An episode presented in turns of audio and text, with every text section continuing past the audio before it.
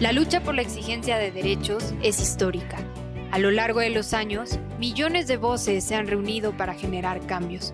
Este es nuestro, Este momento. es nuestro momento. Estas son Estas nuestras son nuestras historias. Les damos la bienvenida a este podcast de pregoneras y pregoneros, donde vamos a compartir historias, experiencias y testimonios de personas que exigen sus derechos, nuestros derechos.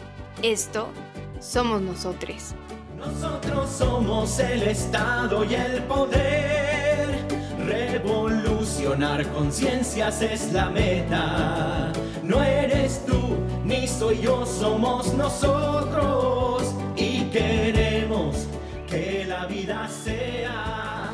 Pues aquí estamos ya en esta emisión de pregoneros, pregoneras, para abordar un tema que es muy, muy importante.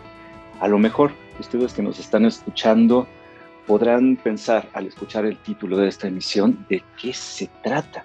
¿De qué se trata este tema del Sistema Nacional de Cuidados? ¿Qué es el trabajo de cuidado?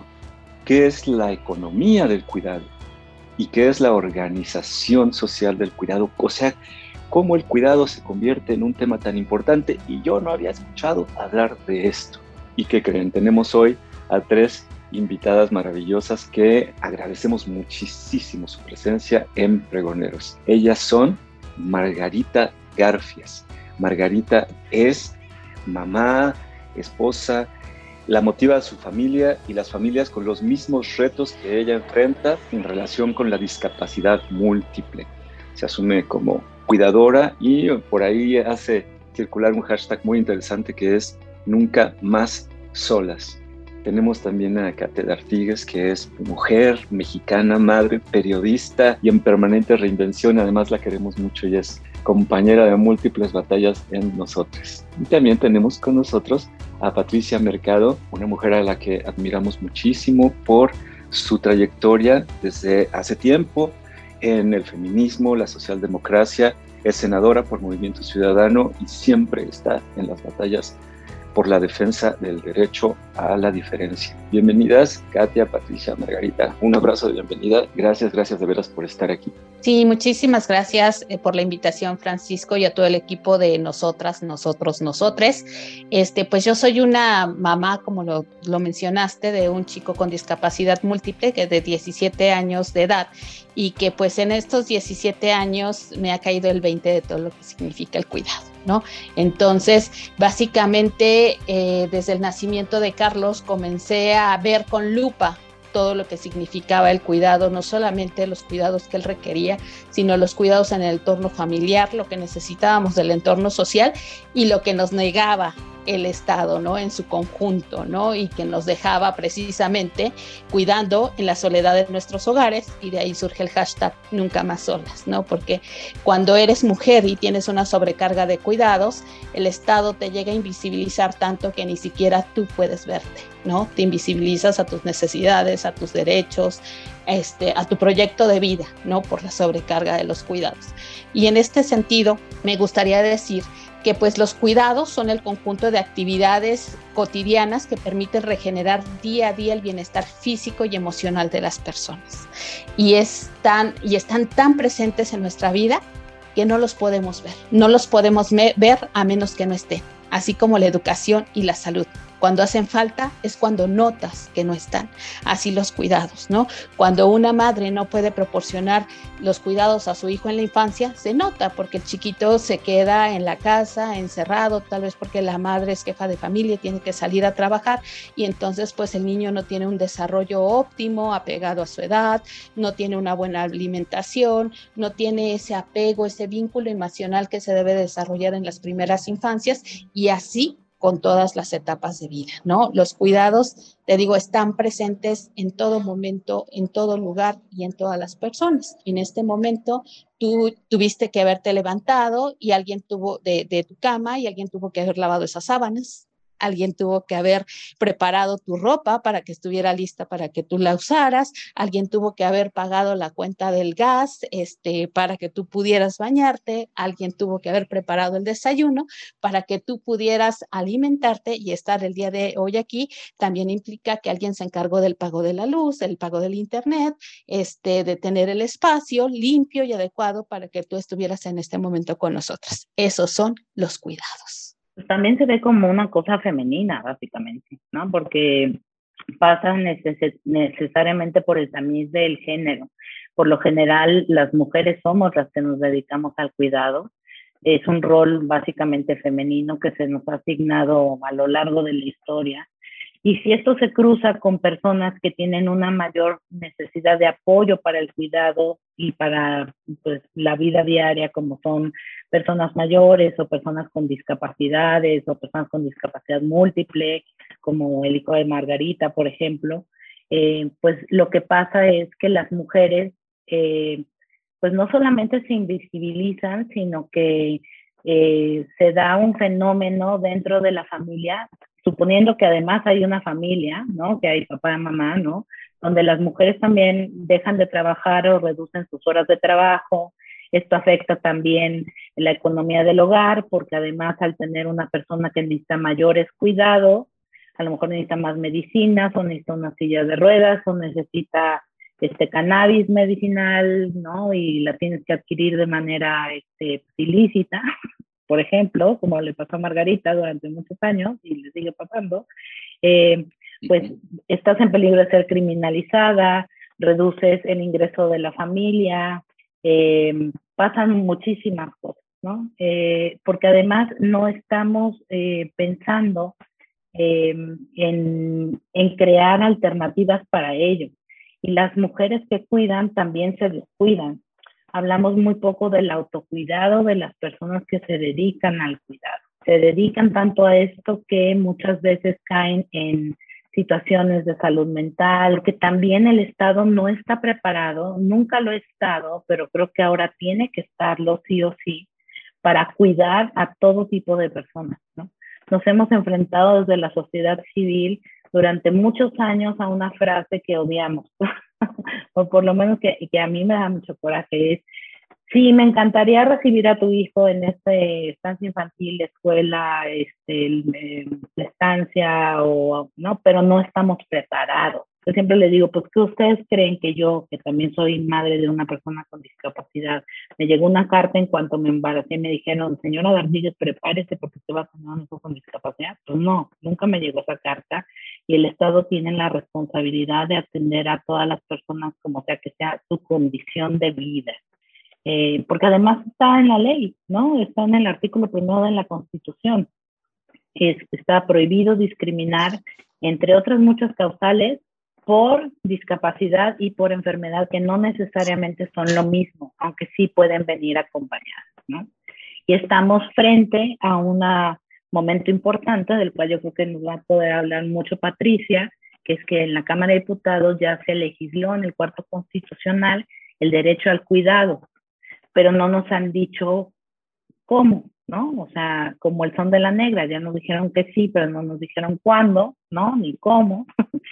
y, hay que meterle dinero y presupuesto, ¿no? Para que garanticemos un cuidado, la corresponsabilidad del Estado en, el cuidado, pero con calidad y, y, con muchas otras cosas, ¿no? Bueno, primero, este, gracias de veras a nosotros por estar siendo una organización actora muy importante en todo este tema y bueno, pues con Margarita y Katy que compartimos, ¿no? Compartimos el, generar las ideas, la discusión, los foros, la incidencia para lograr eh, realmente cambios muy radicales en cómo vemos las sociedades, y en este caso en México, el, el, tema de quién es responsable de los cuidados de las personas que requieren, digamos, vulnerables, niñas, niños, adolescentes, eh, personas con discapacidades, eh, adultos mayores dependientes. Eh, y, me parece que, digamos, compartimos esto y hasta ahora, digamos, una de las, pues, de los pilares básicos, ¿no? De esta sociedad finalmente patriarcal es esta división sexual del trabajo. Las mujeres al trabajo no remunerado de servicios, ¿no? Para dar, como decía Margarita, todas estas, cumplir todas estas necesidades que tenemos los seres humanos para poder subsistir y los hombres en la producción, en el, eh, el trabajo remunerado, digamos, y en esta eh, unos, unas adentro y otras afuera. Entonces, ahora con, la, con la, el Congreso paritario, por eso es, es, sí es muy importante, por lo menos esta legislatura, una conciencia de dos cosas, ¿no? Una es, aquí estamos las mujeres, ¿no? Pero hay otras mujeres en nuestros, en nuestros hogares que están haciendo el trabajo doméstico y de cuidados que nosotras no estamos haciendo porque llegamos aquí. Entonces, un primer acuerdo es generar derechos y reconocimiento de derechos para lo que decía Margarita, o sea, en el sentido de visibilizar ese trabajo y reconocer ese trabajo como trabajo con derechos, con seguridad social, con salarios, con contratos. Y, hubo una reforma, ¿no? Una reforma para reconocer el, el, los derechos de las trabajadoras del hogar y también ahí nosotros tuvo un papel fundamental. Y ahora esta reforma constitucional que se dio en Cámara de Diputados y Diputadas, que ya está en el Senado y eh, efectivamente tenemos que tomar la decisión en el Senado, que es una reforma constitucional que una vez que el Senado este, también vote esta reforma que viene de Cámara de Diputados y Diputadas, se va a todos los estados de la República, porque por lo menos 17 estados tienen que aprobar esta reforma al artículo cuarto que dice que se reconoce el derecho al cuidado, el derecho de los derechos de quienes cuidan, que eso necesariamente va a requerir una reforma a la Ley Federal del Trabajo porque tiene que ver con derechos, eh, con derechos y con reconocimiento del, del, del, trabajo, ¿no? Como un trabajo. Y este, el tema del derecho al tiempo, al, al tiempo libre y sobre todo la responsabilidad del Estado en las tareas de cuidado. no es una responsabilidad de las mujeres, es una responsabilidad del Estado en el sentido más amplio. Los tres órdenes de gobierno, los tres poderes, la sociedad en su conjunto, las familias, por supuesto, los, eh, digamos, los hombres, las mujeres. Es decir, este reconocimiento de que es un tema social y por lo tanto es una responsabilidad de Estado. Y luego también se cambió el artículo 73 de la Constitución para mandatar que se haga una ley general para un sistema nacional de cuidados. Entonces se reconoce el derecho y efectivamente, como decía Katia, ahora, ¿cómo se come eso? Pues en un sistema nacional de cuidados, más otras reformas que se tendrán que hacer, como decía, por ejemplo, la Ley Federal del Trabajo, para el derecho de las, eh, para el derecho de las cuidadoras. Entonces ahí estamos me parece que va a ser una, una discusión muy importante y de verdad, y decía que el tema de la paridad, porque fueron más de 100 diputadas en la Cámara, en, en la Cámara quienes impulsaron esta reforma y lograron, por supuesto, la unanimidad y esperemos que en el Senado también lo logremos y que se dé esta discusión nacional digamos, con, con las organizaciones eh, sociales como la de Margarita, con los medios de comunicación como, digamos, este, este periodismo crítico, ¿no? Que, que entra a hablar de los temas torales de nuestra sociedad como el que hace Katia y por supuesto una red nacional como la de nosotros. Todos los congresos tendrán que tener esta discusión para efectivamente empezar a visibilizar que no es lo normal que las mujeres sacrificando todo lo que tengan que sacrificar en términos de derechos a la educación, al trabajo, a los ingresos y tal, lo hagan porque eh, el mandato cultural sigue siendo que nosotras nos encarguemos de estos, estos cuidados. Entonces, lo que estamos haciendo, lo, lo que hace esta, esta discusión sobre los cuidados y este reconocimiento es trastocar esta división sexual del trabajo que ya no funciona, que nos está haciendo daño como sociedad y que realmente ahora a partir del lugar en el que estemos podamos eh, responder y podamos eh, hacer nuestra parte, cada quien su parte, para efectivamente tener una sociedad que se cuida, ¿no? Y, y, bueno, pues ahora esto se ha desarrollado mucho, ya lo hablaremos, pero La CEPAL habla de una sociedad de cuidado, ¿no? Cuidamos el medio ambiente, cuidamos a las personas, pero entonces es una responsabilidad de todos y todas y no solamente de las mujeres por este mandato cultural de género de lo que nos toca a cada quien. Les agradezco esta primera ronda y les propongo que hagamos una pequeña pausita y regresamos a la conversación en la que les propongo que cualquier contrapunto o añadido comentario que quieran hacer a lo que cada una de ustedes mencionó, puedan abrir con ello. Y cerramos con, con lo que siempre hacemos, que es los llamados a la acción y el abrir la mirada a caminos posibles de cambio, porque esto claro que se puede hacer.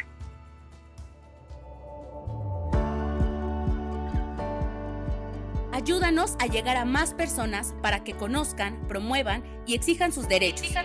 En Facebook, Instagram y Twitter nos encontramos como Nosotros MX y en YouTube como Nosotros Movimiento. Para escribirlo, recuerda que en lugar de la tercera O de nosotros va una X. Y no olvides visitar nuestra página web www.nosotros.org. Ahí podrás encontrar nuestra proclama, firmarla saber un poco más de quiénes somos, nuestros colectivos y toda la información de la campaña que estamos emprendiendo este 2021. Sigamos demostrando en Bola resolvemos lo que una sola persona no puede.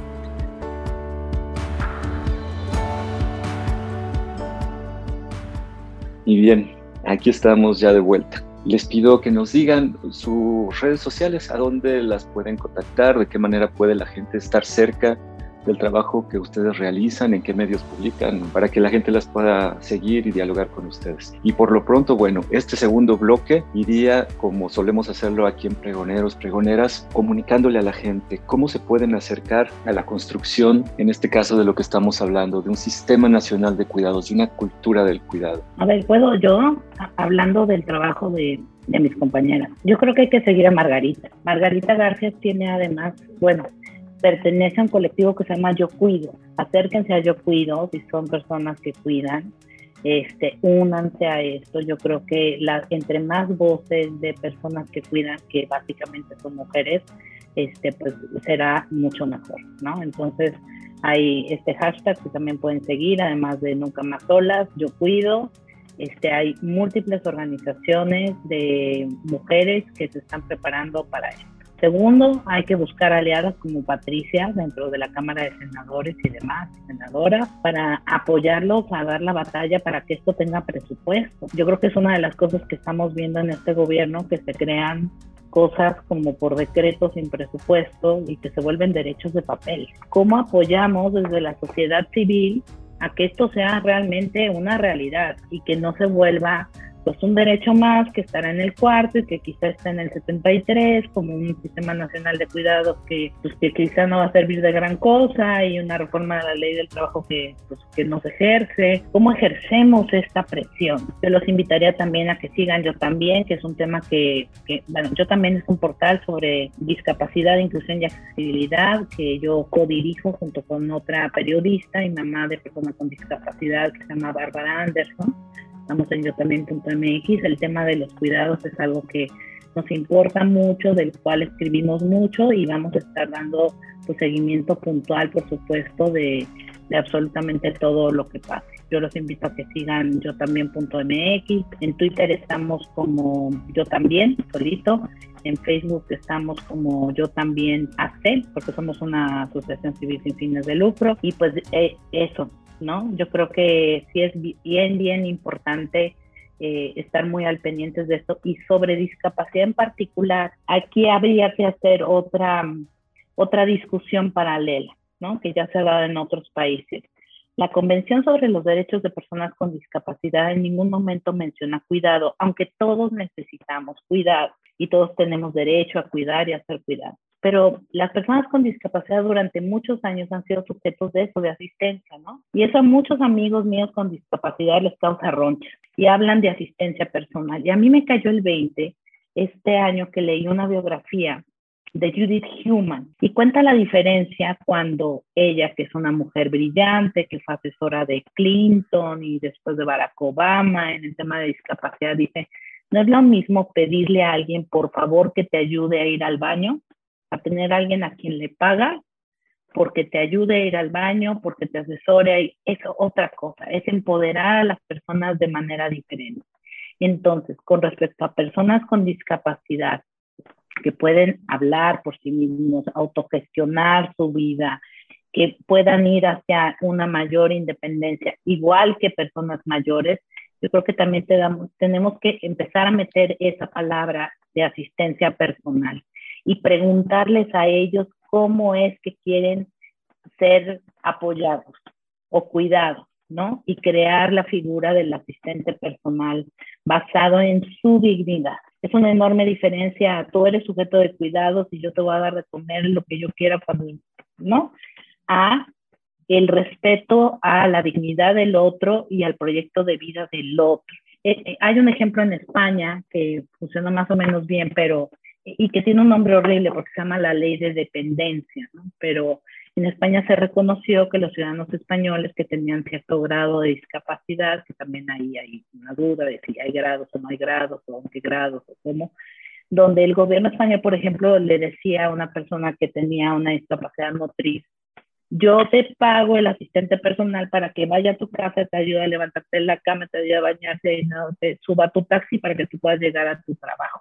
Eso corría a cargo de, del gobierno español.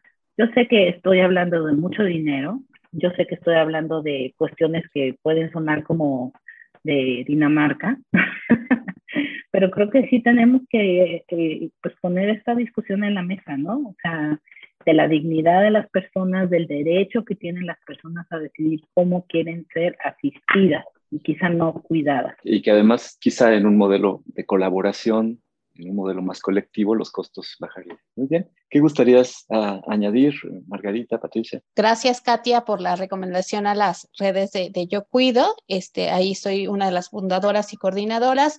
También me pueden encontrar en Twitter como arroba margarfias y también como Familias y Retos Extraordinarios, que es la eh, asociación civil que que yo presido y encabezo, ¿no? Y desde donde nace esta necesidad de formar la, eh, la colectiva Yo Cuido México, que también es parte de una iniciativa latinoamericana que está conformada por otros países como lo es Chile, Perú y Colombia, ¿no? Entonces, en este sentido, pues somos muchas mujeres de Latinoamérica visibilizando esta sobrecarga de cuidados. ¿Y por qué digo sobrecarga del trabajo de cuidados? Porque los cuidados eh, evidentemente no son el problema, porque los cuidados están, estarán siempre a lo largo de todas nuestras vidas. Como lo decía este, Patricia Mercado, el problema es quien lo hace y a costa de quién lo hace, ¿no? Porque obviamente quienes lo hacemos somos las mujeres y lo hacemos a costa de nuestros proyectos de vida. El tamaño de este trabajo de cuidados representa el 22.8% del Producto Interno Bruto y es trabajo no remunerado. Este 22.8% del Producto Interno Bruto, que representa el trabajo de cuidados no remunerados, digo que representa porque no se paga, hacen ahora sí que, que esta medición para medir el tamaño del trabajo es más grande que la industria manufacturera, que la industria inmobiliaria, que la industria automotriz. Así de grande es el trabajo de cuidados, ¿no? Que se hace a diario en la casa para el sostenimiento de la vida de todo ser humano y no humano porque también tenemos eh, hogares multiespecie en donde hay plantas, en donde hay este, gatos, perros, etcétera, ¿no? Y que también necesitan tiempo de cuidado, que es tiempo de otras personas que no lo están dedicando a su proyecto de vida, sino a, a, preservar la vida de los demás. Y aparte, quienes tenemos a una persona que necesita cuidados especializados en el hogar, también estamos haciendo o representando este trabajo no remunerado el 27.3% del Producto Interno Bruto del sector salud, ¿no? Casi el tercer, la tercera parte de la chamba del sector salud. Ahora imagínense todo lo que representaría este trabajo si se pagara, ¿no? Y a cambio el Estado solamente nos da menos del 1% en un anexo 13 y que cada vez le reducen más para retribuir todo este trabajo que estamos haciendo en los hogares, ¿no? O sea que desgraciadamente las mujeres con nuestros cuerpos y con nuestros tiempos hacemos todo lo que no está haciendo el Estado. Y también decir que involucrarte en las políticas de cuidado es hablarte a ti que en este momento nos estás escuchando y estás lavando los trastes, nos estás escuchando y estás cuidando a tus hijos, nos estás escuchando y estás haciendo la chamba en la computadora, porque evidentemente cuando eres mujer nos lleva a enfrentar dobles triples y jornadas incluso de 24 horas, 7 días por eh, a la semana para resolver todo el trabajo de cuidados que se gestiona en los hogares. Y más ahorita en la pandemia COVID, que mucho del trabajo que estaba fuera del hogar se ha trasladado a los hogares, ¿no? Y que te hace tener incluso eh, hacer estas dobles o triples jornadas de trabajo al mismo tiempo. Mientras cuidas niños, estás haciendo el trabajo remunerado. Mientras cocinas, estás en una entrevista. Mientras estás dando de comer, pues estás preparándote, ¿no? Y esto pues no lo ha dejado ver actualmente eh, la pandemia de COVID.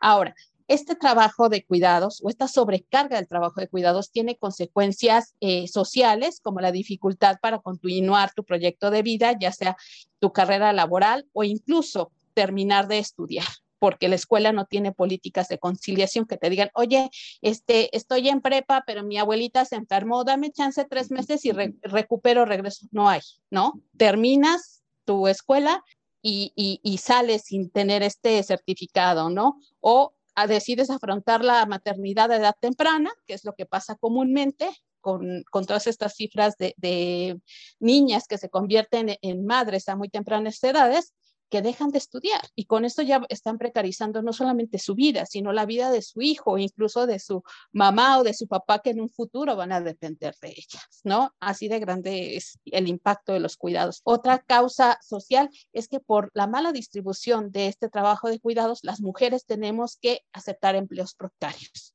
No sé si te has preguntado alguna vez por qué somos las mujeres las que vendemos gorditas, las que vendemos tacos, las que vendemos cosas por catálogo porque no tenemos acceso a empleos formales con horarios adecuados que nos permitan cuidar y trabajar, ¿no?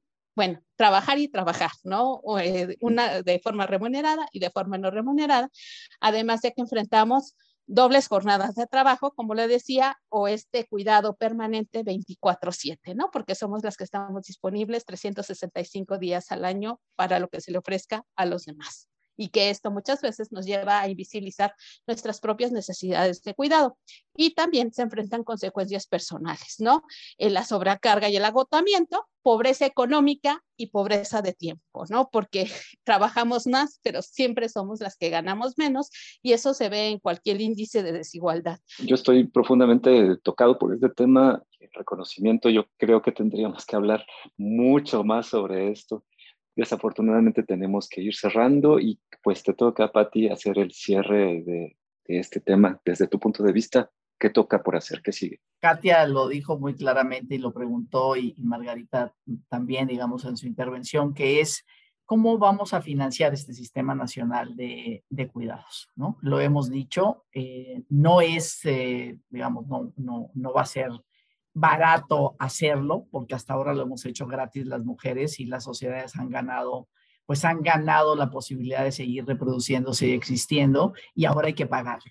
¿no? Hay que pagar ese trabajo, hay que hacer infraestructura social para el cuidado. Yo espero de verdad y creo que habría que planteárselos que estas aproxima de los 1900 presidentes y presidentas municipales que hay nuevos que van a entrar entre septiembre, octubre, noviembre a este, gobernar sus municipios, habrá alrededor de 500, 600 mujeres presidentas municipales. Decirles, a ver, una acción, una inversión, una política pública que tenga que ver con generar esta infraestructura del cuidado. Hay un ejemplo en Guadalajara, Claudia Salas, una mujer también feminista muy comprometida con esto, que hizo una guardería eh, siete días a la semana, 24 horas para hijos e hijas de, este, de, de personas policías, de mujeres y de hombres. Ha sido un exitazo esa guardería, de verdad.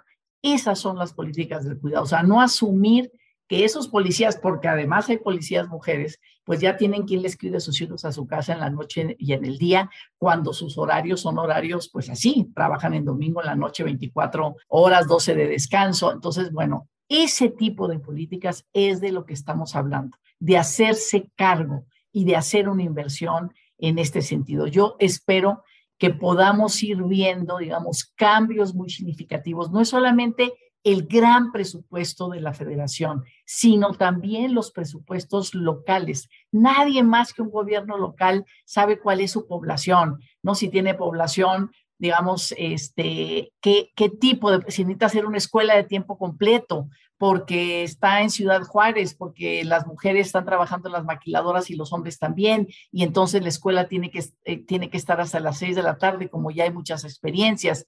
Es decir, eh, me parece que efectivamente la inversión pública, dejar esta idea de las obras de relumbrón, dejar esta idea de que lo que tenemos que construir son puentes para los carros, lo que tenemos que hacer son banquetas suficientes para que las mujeres vayan y vengan y los hombres también en la clínica, a la escuela, al trabajo, este transporte público eficiente, es decir, hay como muchas eh, cuestiones alrededor del cuidado de las cuales necesitamos hablar y necesitamos otro tipo de visión de qué tipo de infraestructura necesitan nuestros municipios, nuestros estados y el país para mejorar la calidad de vida, para la seguridad de todas las personas y efectivamente para que podamos desarrollar estas tareas del cuidado fuera de la casa con infraestructura social. Y cuando se necesite tener estos trabajos de cuidados adentro de las eh, familias y de las casas, que este sea pagado por parte del, eh, eh, sea pagado por parte del Estado, que sean de alguna manera programas que, que, se generen desde el Servicio Nacional de Empleo, en las Secretarías del Trabajo. Hay como muchas políticas. Otra, ya termino, digamos, una cuestión que también hemos avanzado es que ya legislamos en el Senado, ahora está en Cámara de Diputados y Diputadas, una reforma a la Ley Federal del Trabajo y a la Ley de los Trabajadores al Servicio del Estado para que los hombres puedan estar no cinco días, como ahorita dice la ley, sino 30 días puedan estar eh, cuando nazcan sus criaturas o cuando adopten a una, a, una, a una criatura. Entonces, digamos, también eso son políticas de distribución, aunque estas siguen siendo eh, una, una cuestión, digamos, entre, entre los hombres y las mujeres, pero que finalmente ahí entra el sector privado, ¿no? ¿Qué tipo de políticas hacer para este, cuestiones de igualdad? Por ejemplo, tenemos que cambiar la ley esta de las, las leyes de los proveedores, de los proveedores a los gobiernos si esas empresas no te dicen que están desarrollando políticas de conciliación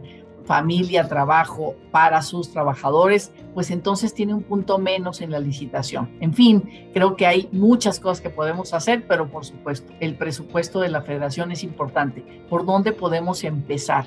Eso es lo que vamos a ver en este próximo presupuesto y por supuesto redes como las de ustedes, pues de incidir escuelas de tiempo completo, ¿no? Este, eh, mayor inversión para estancias y guarderías para cuidados de niños y niñas, digamos, sí hay partidas específicas para eh, eh, ir, digamos, avanzando en una política donde el Estado asuma la responsabilidad de los cuidados. Margarita, Katia, Patricia, les agradezco muchísimo. Yo creo que han sido muy claras y nos han compartido además de un modo muy sensible estos temas, inteligente y también en una unidad sintética. Creo que las personas que nos han escuchado deben como un servidor estar muy contentos porque entendimos a profundidad el tema y por supuesto estamos llamados a participar.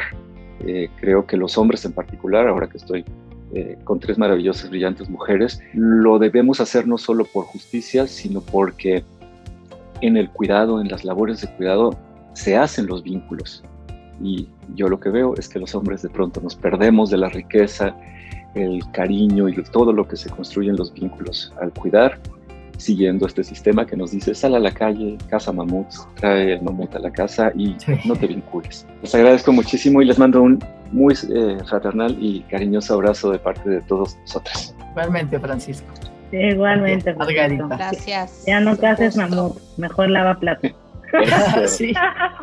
Ya lo dijimos nuestras redes, pero bueno, ustedes ahí las ponen. Hay, hay, chance. Arroba pat-mercado C y Patricia Mercado Facebook. Margarita. Les digo, me encuentran como Mar Garfias en Twitter, como Margarita Garfias en Facebook, en, YouTube este, en Instagram y como Familias y Retos Extraordinarios y yo cuido también en YouTube, en Instagram, en Facebook este, y en Twitter.